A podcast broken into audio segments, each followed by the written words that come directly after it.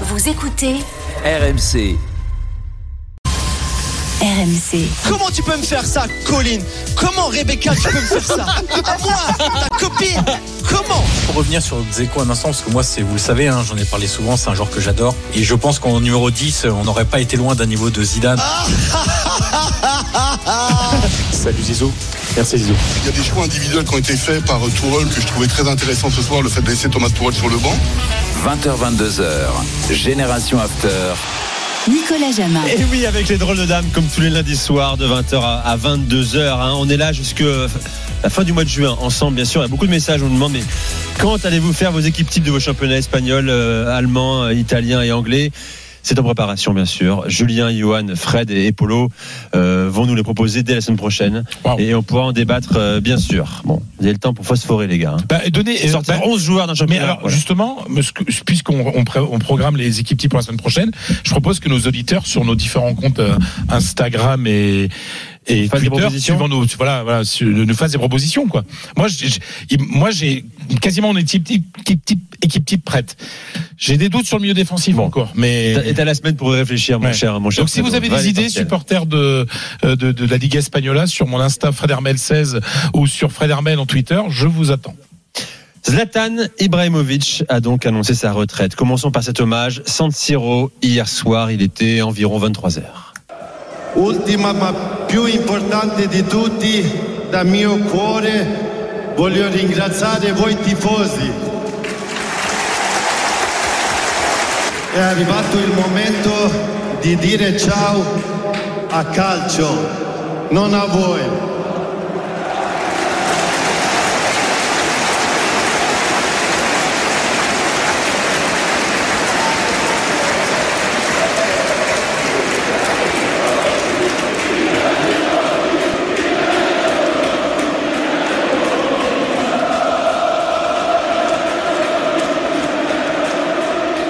Alors ça, ça c'est un hommage. San Siro, euh, des plans de coupe hein, du réalisateur, des larmes partout en tribune. Euh, et pourtant, on parle d'un homme qui a connu beaucoup de clubs, beaucoup plus que Karim Benzema, c'est vrai, euh, qui a connu les ennemis du Milan, Ouais. qui a connu l'Inter, qui a connu la Juve, mais qui se fait ovationner comme s'il avait fait 20 ans de carrière à- au Milan. C'était magnifique. Ouais, alors il y a, il y, a, il y a plein de raisons à ça. Il y a deux passages déjà, euh, des passages victorieux à chaque fois. Euh, Il y a le personnage Zlatan qui a entraîné aussi tout le monde. Euh, ça n'a jamais autant marché qu'à Milan. Euh, parce que notamment lors du retour, Milan avait besoin de ça. Il a eu un rôle aussi plus que sur le terrain et tout le monde en a parlé hier. Pioli en a parlé hier. Euh, quand on le fait revenir à Milan, on ne dit pas simplement tu vas être un joueur, c'est que tu vas accompagner le club dans le renouveau de ce club-là. On a besoin de toi aussi pour la mentalité, insuffler cette mentalité de gagnant, cette exigence au quotidien, dont tous les joueurs ont parlé, qui ont côtoyé Zla- Zlatan. Vous parlez à Mike Maignan de Zlatan. Et vous parlez de l'exigence au quotidien, du côté très dur avec les jeunes pour les faire progresser, pour leur faire comprendre où ils sont, pour pas qu'ils lâchent, pour qu'ils fassent toujours plus, etc. Et ça, ça a évidemment été très important dans ce renouveau de, de l'AC Milan. Alors évidemment, il y a les trophées, il y a les buts, il y a des buts légendaires. Partout où il est passé, il a mis des buts incroyables. Il y a aussi ce côté euh, très orgueilleux qui a beaucoup plu à, à Milan. Euh, Zlatan hier était euh, un peu comme un bébé parce que il, lui, il a été toujours dans, dans la recherche de l'adversité. Partout, même parfois avec ses propres supporters, partout où il a été. Euh, On se souvient un- surtout en France aussi. c'est un élément moteur de sa vie, l'adversité, euh, même à titre personnel, au niveau familial, au niveau de son quartier de Rosengård à, à Malmö, même si j'y reviendrai après sur le côté personnage, il y a quand même beaucoup de storytelling qui a été créé pour vraiment, vraiment tirer la machine au maximum sur les conditions de l'enfance, etc. Euh, Notamment, je parle pas de vie personnelle, mais je parle plus de, de l'endroit où il était, qui n'était pas le coupe-gorge comme il Oui. essaye de, de nous faire croire. Mais euh, lui qui a été toujours dans l'adversité, cette euh, cette preuve d'amour l'a un peu bouleversé en fait. Euh, je vais pas dire qu'il s'y attendait pas parce qu'il sait qu'il est très apprécié à Milan, mais dans un moment où il était un peu fragile parce que bah, hum, prendre sa retraite pour un footballeur c'est toujours compliqué. Combien de joueurs on a entendu dire c'est la petite mort. Moi, je me souviens du discours de, de Totti à la fin de sa carrière en disant euh, permettez-moi d'avoir peur de ce qui va se passer à partir de demain. C'est beau. Euh, voilà, Parce que c'est- des choses qui marquent euh, la, la fin de la carrière est très difficile à gérer. Parce que lui, d'autant plus qu'il a étiré sa carrière. Ouais, bien C'est sûr. un vrai crève-cœur pour lui d'arrêter de jouer au foot. Il a 41 ans, hein, je le Et, rappelle. hein, et s'il avait pu, il ne l'aurait pas arrêté. Simplement, Ouais. là, aujourd'hui, son corps est trop abîmé, entre guillemets. Il a 41 ans et son corps est déjà une machine incroyable avec un, un gabarit euh, monstrueux, avec un poids très important pour un, pour un, pour un joueur de foot sur les articulations, sur euh, tout ça. Et forcément, ça a eu un impact. Et aujourd'hui, c'est très difficile pour lui de se remettre de n'importe quelle blessure. Donc, plutôt que de encore étirer, parce que là, cette saison, il fait quatre matchs. hein. Il fait une titularisation, un but, quatre matchs ça lui permet quand même de battre un record en étant le joueur le plus âgé à marquer en Serie A. Mais c'est plus suffisant comme élément moteur, même de, de motivation au quotidien. Donc, euh, c'est bien qu'il s'arrête à ce moment-là. C'est bien que le public lui ait rendu cet hommage-là, cet hommage-là parce que quand on prend la carrière, le plus important, c'est d'accompagner, en fait. Euh, moi, je me souviens, par exemple, euh, pour reprendre l'exemple de Totti, il y a un, chant des supporters de la Roma euh, qui est pas le You Will Never Walk Alone, mais qui est un peu dans le même esprit. c'est tu ne seras jamais seul en quelque quelque part. On ne te laissera jamais tomber. Et ce chant avait été entonné pendant le discours de Totti pour bien montrer que voilà, on a été avec toi quand tu étais joueur, on sera avec toi quand tu seras autre chose. Et les supporters de Milan, c'est un peu ce qu'ils voulaient démontrer. Remerciement évidemment de tout ce qu'il a apporté au club, mais aussi lui dire, t'inquiète pas, demain c'est aussi chouette, même si là c'est compliqué pour toi. Demain sera chouette et on va être à tes côtés. Donc j'ai trouvé cette euh, cette communion euh, finalement Il y a une belle. rencontre entre Ibra et Milan. Même quand il était arrivé à Paris, même quand il était à Paris, il parlait toujours du Milan. Euh, Pas de l'Inter, hein, pas du Barça évidemment, pas de la Juve. Il parlait du Milan. C'est son club, euh, réellement. C'est son club et c'est d'ailleurs euh, avec l'Ajax parce qu'il y a, y a un côté un peu mystique à l'Ajax, mais c'est évidemment à Milan que euh, on se souviendra de lui comme une légende. Pas à l'Inter, pas à la Juve, pas à Barcelone, pas à Malmö malheureusement pour lui, alors qu'il aurait sans doute aimé, mais avec ce qui s'est passé quand Rappelle il a investi dans un club rival, etc. Sa statue a été euh, Parce qu'il a il a pris des un- vandalisée trois fois. La dernière fois en février encore. Ouais. ils l'ont même euh, finalement retiré parce que Ouais. c'était avant de la rien, remettre, c'est ça. vandalisée, bref, catastrophique. Donc euh, c'est Milan quelque part aussi c'est bien parce que Milan sait reconnaître ses légendes. Euh, ça a toujours été le, le cas. Il n'y a pas de il n'y a pas trop de drama de départ Ouais. etc. On sait reconnaître les joueurs qui ont apporté. Et vraiment Zlatan Pioli disait hier en conférence de presse disait euh, moi j'ai beaucoup appris de Zlatan. C'est assez rare qu'un entraîneur dise moi j'ai beaucoup appris de mes joueurs. Et là pour lui c'était beaucoup apprendre dans le management, dans l'exigence au quotidien, dans le rapport avec les autres, etc. Pioli a souvent dit qu'il avait beaucoup appris de Zlatan. Donc euh, ça montre bien que la figure de Zlatan, ce n'était pas qu'un attaquant qui marquait des buts à Milan. Et c'est ce qui le fait passer aussi dans le côté légende, c'est que c'était bien plus que ça. Deux fois champion des Pays-Bas, cinq fois champion d'Italie, une fois champion d'Espagne, quatre fois champion de France, meilleur buteur de tous ces championnats, sauf en Espagne. Euh, Mais zéro Ligue des Champions. Euh, je commence par celui qui ne l'a pas hébergé, Paulo Breitner. Euh, il n'a pas joué en Allemagne, Zlatan Ibrahimovic. Quel regard tu portes sur ta carrière, sur sa carrière, pardon? Comment tu euh, comment tu définis ce, ce joueur-là? Est-ce qu'il t'a ému parfois ou t'es pas jamais Pour une raison bien simple, et Johan a sorti le mot magique, c'est storytelling. Euh, J'en peux plus de ces déclarations. euh, enfin, pour moi, il y a une bouffonnerie euh, systématique à chaque fois qui fait des, qui fait une conférence de presse ou qui veut sortir une petite phrase. Et c'est trop, tu sais. C'est comme ces films qui ont un succès. On en sort un deuxième, puis un troisième, puis on en fait une série, etc. Un cinquième, sixième, et puis après, ça devient, ça devient une farce italienne d'ailleurs au bout d'un moment. Et, et le, le, et Ibrahimovic, c'est ça. C'est l'ultime, l'ultime individu, individualiste dans un monde théoriquement collectif du football. Il est très représentatif de son époque. Euh, moi, j'ai réussi. Moi, je suis le plus beau. Moi, je suis ceci. Moi, je suis cela. Mais tu l'as répété, il n'y a pas de Ligue des Champions au passage. Euh, je ne l'ai jamais vraiment vu tirer l'équipe de Suède. Euh, ça ne veut pas dire que dans des matchs, il n'a pas réussi à sortir d'un mauvais pas son équipe nationale, la Suède. Euh, moi, je me rappelle très bien contre l'Autriche, par exemple, c'est lui qui permet à la Suède de rester, euh, de rester dans des qualifications et tout ça. Mais il manque toujours la dernière étape. Et, et Ibrahimovic, c'est un peu ça, quoi. C'est alors oui, il a 41 ans. Oui, il a un super corps. Oui, je suis impressionné par sa taille, la dextérité qu'il a. Mais l'individu Ibrahimovic m'intéresse euh, comme l'apprenti de mon boucher, quoi. 1m95, 95 kilos hein, pour Ibrahimovic, euh, souplesse étonnante. Bon, on sait, hein, pratiquer des sports de combat notamment, qui explique sa, sa souplesse. Toi, Julien, ton regard également, avant de poser la question à Fred aussi.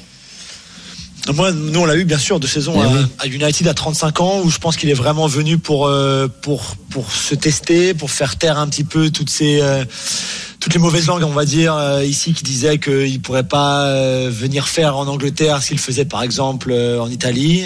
Il est venu, il a marqué 17 buts à 35 ans, en- rien qu'en championnat, en première ligue, la première saison. Après, il s'est s'est gravement blessé au genou, donc il a très peu joué la seconde, la seconde saison. Mais, mais la première, je pense qu'il a vraiment fait fait taire ses, détra- ses détracteurs, c'est ce qu'il était venu pour pour faire. Après moi, en tant que supporter du PSG, euh, voilà, 4 ans d'Ibrahimovic, euh, avoir tous les matchs, c'était exceptionnel.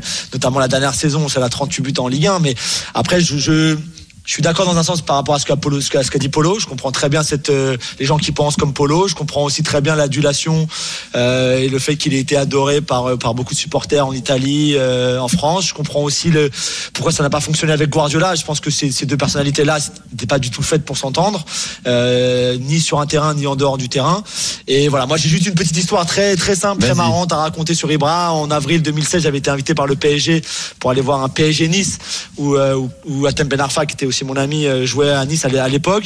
Et on avait des, très des très bonnes places. Il y a mon beau-frère Mathieu qui doit nous écouter d'ailleurs, un de mes beaux-frères, et puis mon aîné, de mes trois enfants, Raphaël.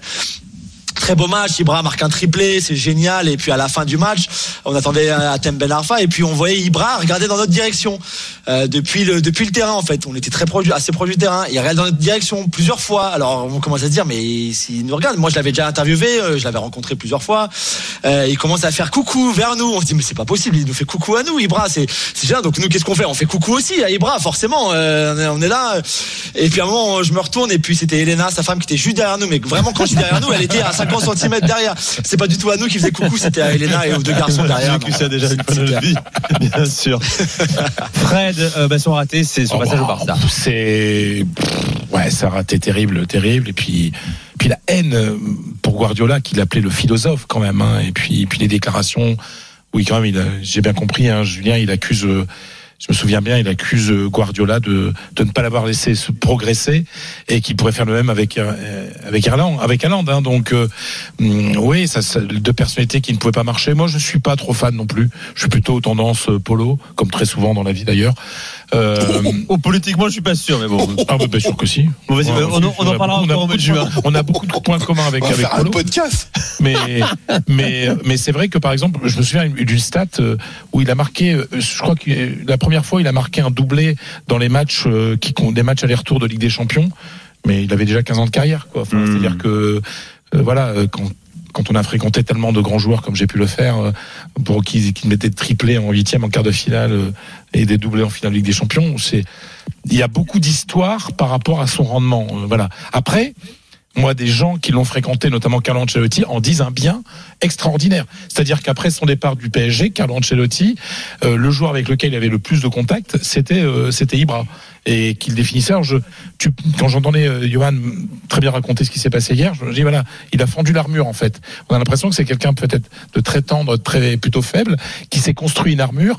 euh, très viriliste, et- très super macho aussi, Quand euh. t'en rajoutes beaucoup comme ça, c'est que je pense que t'as as une peut-être. certaine faiblesse, ou en tout cas peut-être des Fragilité, complexes, une ouais. fragilité, des complexes. Et donc euh, voilà. Après, est-ce que ça a été un grand joueur? Je, je ne le pense pas. J'ai vu tellement de Hmm. beaucoup plus grands joueurs que lui. Ça a été un phénomène, mais c'est pas un grand joueur pour euh, pour moi. Moi, je me rappelle qu'il m'a fait euh, courir sur 100 mètres au camp des loges à l'époque de la polémique de la France, le pays de merde, vous le savez. Après Mhm. un match, un Bordeaux PSG, je suis avec ma caméra. Il était en voiture. Il s'arrêtait devant moi pour que je le filme. Il accélérait. Je courais. Il s'arrêtait. Il accélérait. 100 mètres comme ça. Voilà. Il était Rien que pour ça.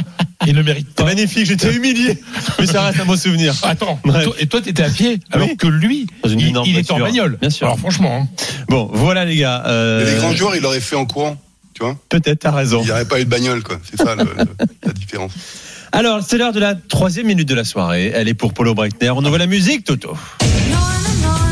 Ah, bah voilà, tu vais tomber un jour.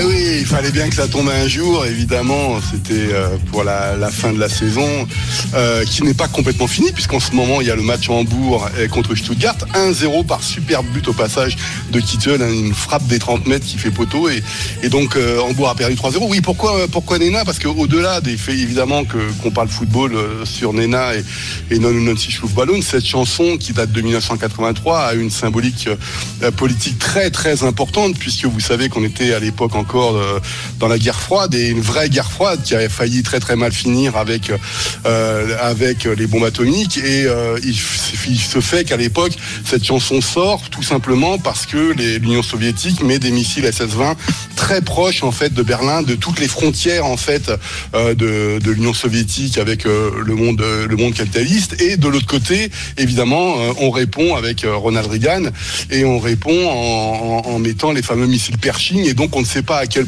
ça arrive. Alors pourquoi est-ce que je raconte Évidemment, c'est les ballons pour la fin de la, saison et le- et football. Breitner. Non, non, non, mais il y a- il y a aussi le fait, pourquoi est-ce qu'on parle des ballons C'est qu'en fait, c'est euh, euh, l'un des, l'un des membres du groupe Nena qui avait été euh, à un concert des Rolling Stones en 1983 à Berlin. Et donc, il avait vu à la fin de, de, de ce concert les ballons par- des ballons partir et passer lentement mais sûrement à cause du vent ou grâce au vent de l'autre côté du mur. Et donc, c'est comme ça que cette chanson est arrivée, en fait, euh, le plus grand succès de Nena. Et euh, voilà. Et donc, voilà, c'est pour juste. et Je voulais juste mettre Nena que j'avais pas encore mis très bien. en- euh, pour, euh, pour, c'était pour la fin de la saison. Écoute, pour une Voilà. fois, c'est pas une découverte, mon Je, cher. je Voilà. peux, je peux avouer quelque chose Vas-y. J'étais fou amoureux de Nena quand j'avais 14-15 ans. Moi, je le suis toujours parce qu'elle a 63 ans, elle est super bien conservée. T'as été amoureux de beaucoup de femmes dans ta vie, Fred, j'ai l'impression. J'ai beaucoup rêvé. Mais c'est vrai que Nena, du prochain, du prochain livre de Fred Armel. Nena- J'ai beaucoup rêvé. C'est pas mal ça. Ah oui, c'est pas mal, hein Après, un jour j'ai été heureux, Voilà. que je vous recommande d'ailleurs. euh, j'ai beaucoup rêvé. Et attends, mais c'est pas mal ça. Tu, me demandes- tu vas me demander des droits ou pas Bah, si tu fais- bien, maintenant il faut euh, écrire des pages et des pages. Hein, voilà. Ouais, ça, qui dis-tu Roland Garros, Eric Salut est avec nous ce soir. Bonsoir Eric. Bonsoir Nicolas, bonsoir. Moi j'adorais aussi cette, euh, cette chanteuse allemande. Eh oui, c'est ta génération, ça aussi, tu dansais là-dessus, toi, avec tes mocassins là, en Normandie. Écoute, euh, j'ai deux matchs à te vendre en fait. Bah vas-y, vends-les-moi bien. Le programme du Langlen a pris tellement de retard avec deux matchs euh, monstrueux. D'abord un simple dame, hein, vous avez peut-être suivi la victoire de la brésilienne Adan Maya au bout de 3h51. Et puis tout à l'heure, vraiment un superbe affrontement entre euh, Holger Rune et euh, Sirundolo, victoire du Danois 7-6 au cinquième, c'est-à-dire au super tie-break. Vous savez que maintenant c'est la règle. hein. C'était euh, franchement c'était génial, ambiance fantastique. Donc euh, Rune jouera rude et dans le bas de tableau, le, bas du bas, eh bien deux matchs à l'affiche. Sur le central, Sacha Zverev n'a pas perdu de temps, il met déjà 1-7 à 0, 6-1 face à Grigor Dimitrov. Et puis sur le Langlen, c'est un, un combat beaucoup plus équilibré entre l'Argentin Echeverry et le Japonais Nishioka. Il y a 4-3 pour Thomas Echeverry qui est plutôt beau gosse. Qui tout doit plaire aux femmes. lui. de plaire aux femmes, et pas, pas forcément qu'aux femmes d'ailleurs. À tout à l'heure, euh, Oh. Eric, hein, à Roland Garros. La suite de Roland dans un instant. Tiens, on, on parle des, des retraites. Euh, On a oublié quelqu'un du Betis Séville. On en parlera quand même un mot dans un instant parce que là, la personnage également, bonhomme. on, avait fait, du j'avais fait une minute sur lui, hein, bien entendu, Joaquin. euh, Sanchez. À tout de suite avec les drôles